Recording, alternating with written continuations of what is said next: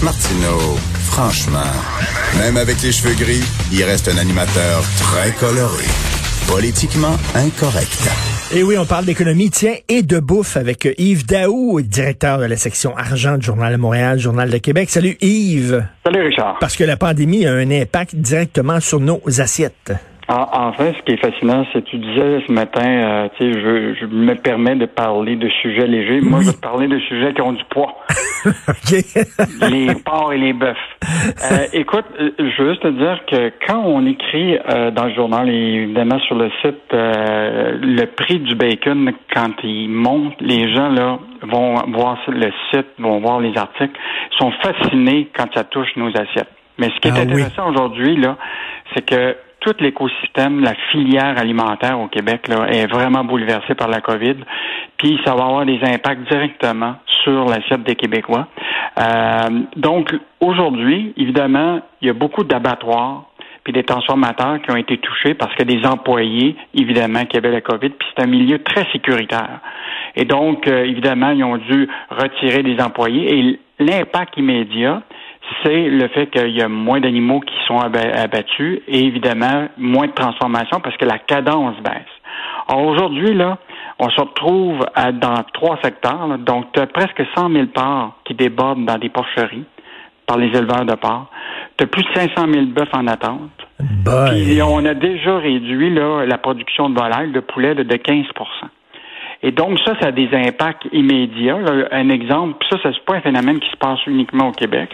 C'est un phénomène aussi nord-américain, même canadien, Cargill, qui est obligé de faire la même chose au niveau de la production euh, du bœuf, qui va se retrouver évidemment sur nos barbecues à un moment cet été. Là.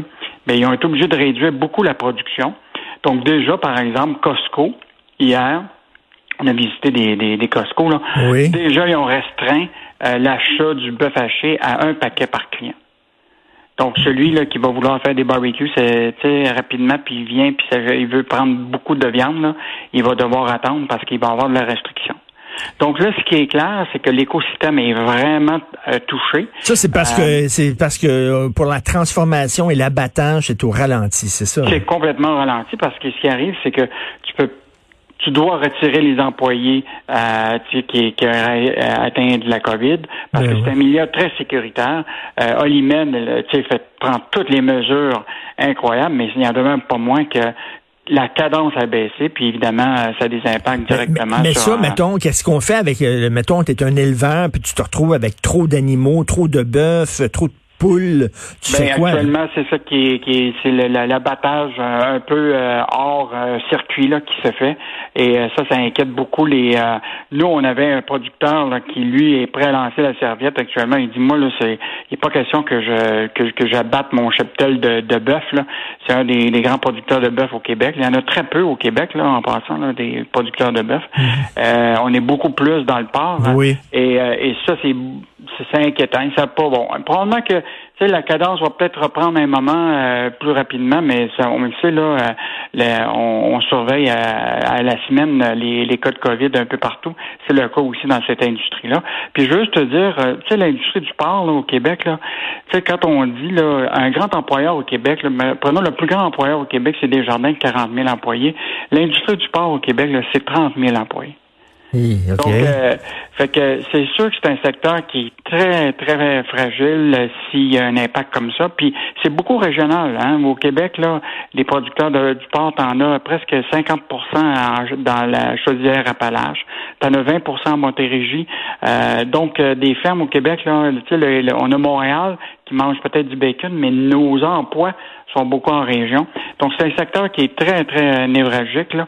Puis ça pose peut-être la question aussi de la production. Tu sais, euh, il va falloir peut-être voir comment on revoit toute notre production euh, au cours des... Euh, ben, est-ce que ça se peut Le retour à la normale, c'est peut-être plus le retour à la normale après la COVID. Et puis, est-ce que ça se peut qu'on ait trop mis nos œufs dans le même panier? C'est-à-dire, on s'est trop pitché sur le, la production de porc?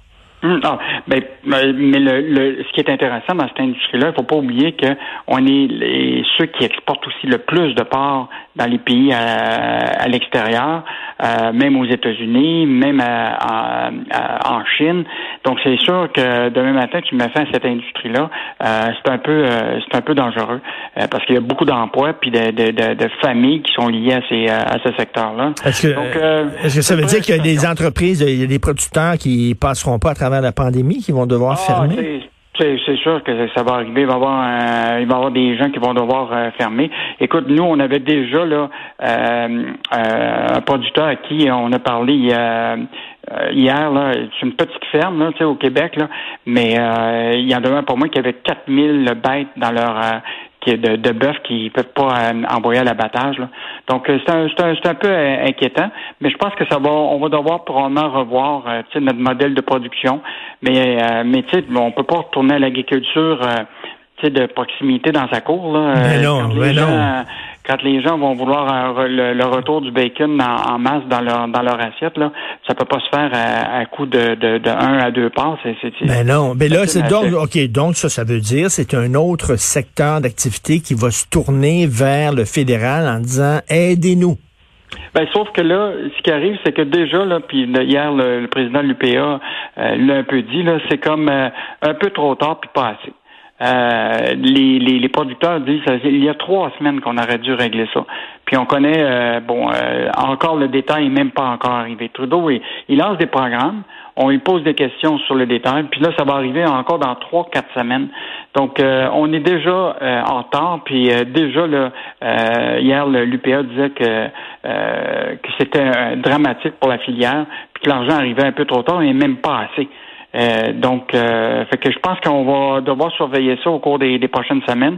Souhaitons que la, cadence puisse se reprendre, que le parce que les consommateurs demain matin, là, ils sont toujours intéressés à acheter de la viande, puis à acheter du, du bacon, puis euh, mais la question c'est qu'ils vont peut-être voir les prix augmenter déjà. c'est ça, parce que c'est ça, j'allais te poser comme question. S'il y a moins, là, il y a moins de produits comme ça sur les tablettes, ça veut dire qu'ils vont être plus chers.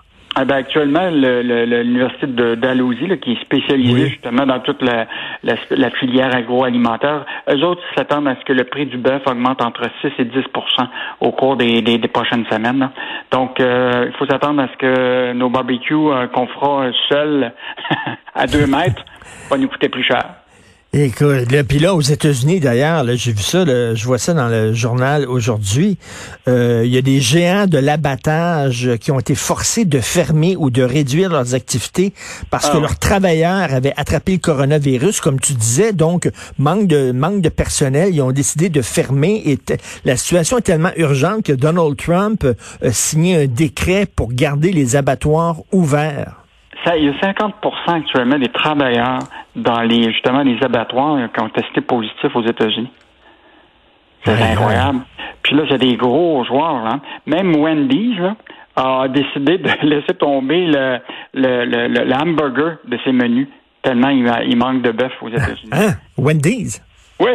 Ah oui, my God. C'est comme si, ben euh, je sais pas, c'est comme si la... C'est parce que beaucoup de ces magasins-là, des franchises, ont, ont tourné aussi au poulet, là, des, des, des, des hamburgers au poulet, etc.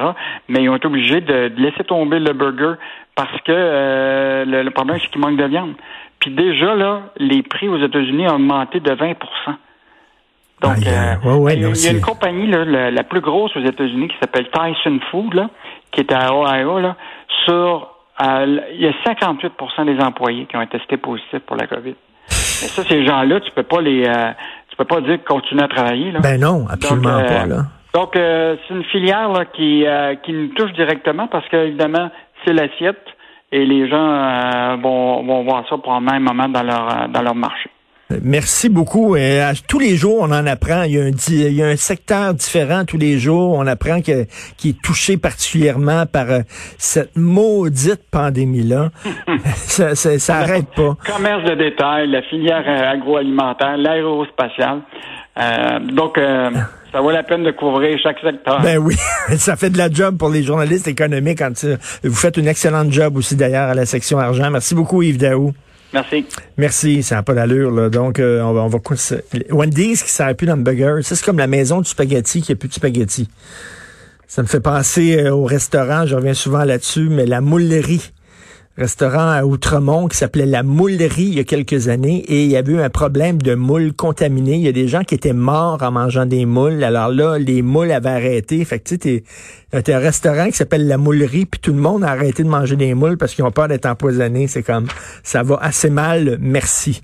Donc, euh, ça va mal dans le milieu agroalimentaire. Ça va mal partout. Hier, j'ai lu, on va en parler tantôt dans quelques minutes, un texte du LA Times que quelqu'un m'a envoyé hier, comme quoi le virus avait muté. Il était rendu plus, plus fort, plus contagieux, plus résilient. Et là, ça me, comme un coup de masse en plein front. J'étais dans mon char. Ma blonde était à la pharmacie en train de faire des achats. Et là, je vois ça apparaître sur mon cellulaire et j'étais tellement déprimé. Le virus muté, maudit. On va en parler avec euh, Marc Hamilton, microbiologiste, dans quelques minutes. Mais ça a l'air que c'est moins grave que ce que je craignais. Un, c'était prévisible, on l'avait prévu que le virus allait muter, et il a muté au mois de mars. Donc, la souche, le, virus qu'on a actuellement ici, euh, à Montréal, au Canada, en Amérique du Nord, c'est déjà euh, le virus muté. C'est déjà la forme mutée du virus. Donc, c'est pas, il va pas avoir un nouveau virus qui va, euh, on est, on dedans, là, on est dedans. Mais bref, quand j'avais, quand j'ai su cette nouvelle, dit, on va-tu s'en sortir à un moment donné? C'est comme un film de zombies, ça n'a pas de sens. On découvre des médicaments, puis là, finalement, le médicament fonctionne pas sur le virus parce qu'il a muté, mais finalement, ça a l'air que ce n'est pas si grave. Donc, il faut quand même garder espoir, sans dire que tout va bien aller avec le gros smile. Quand même, c'est pas si grave que ça avec le nouveau virus. On se croise les doigts.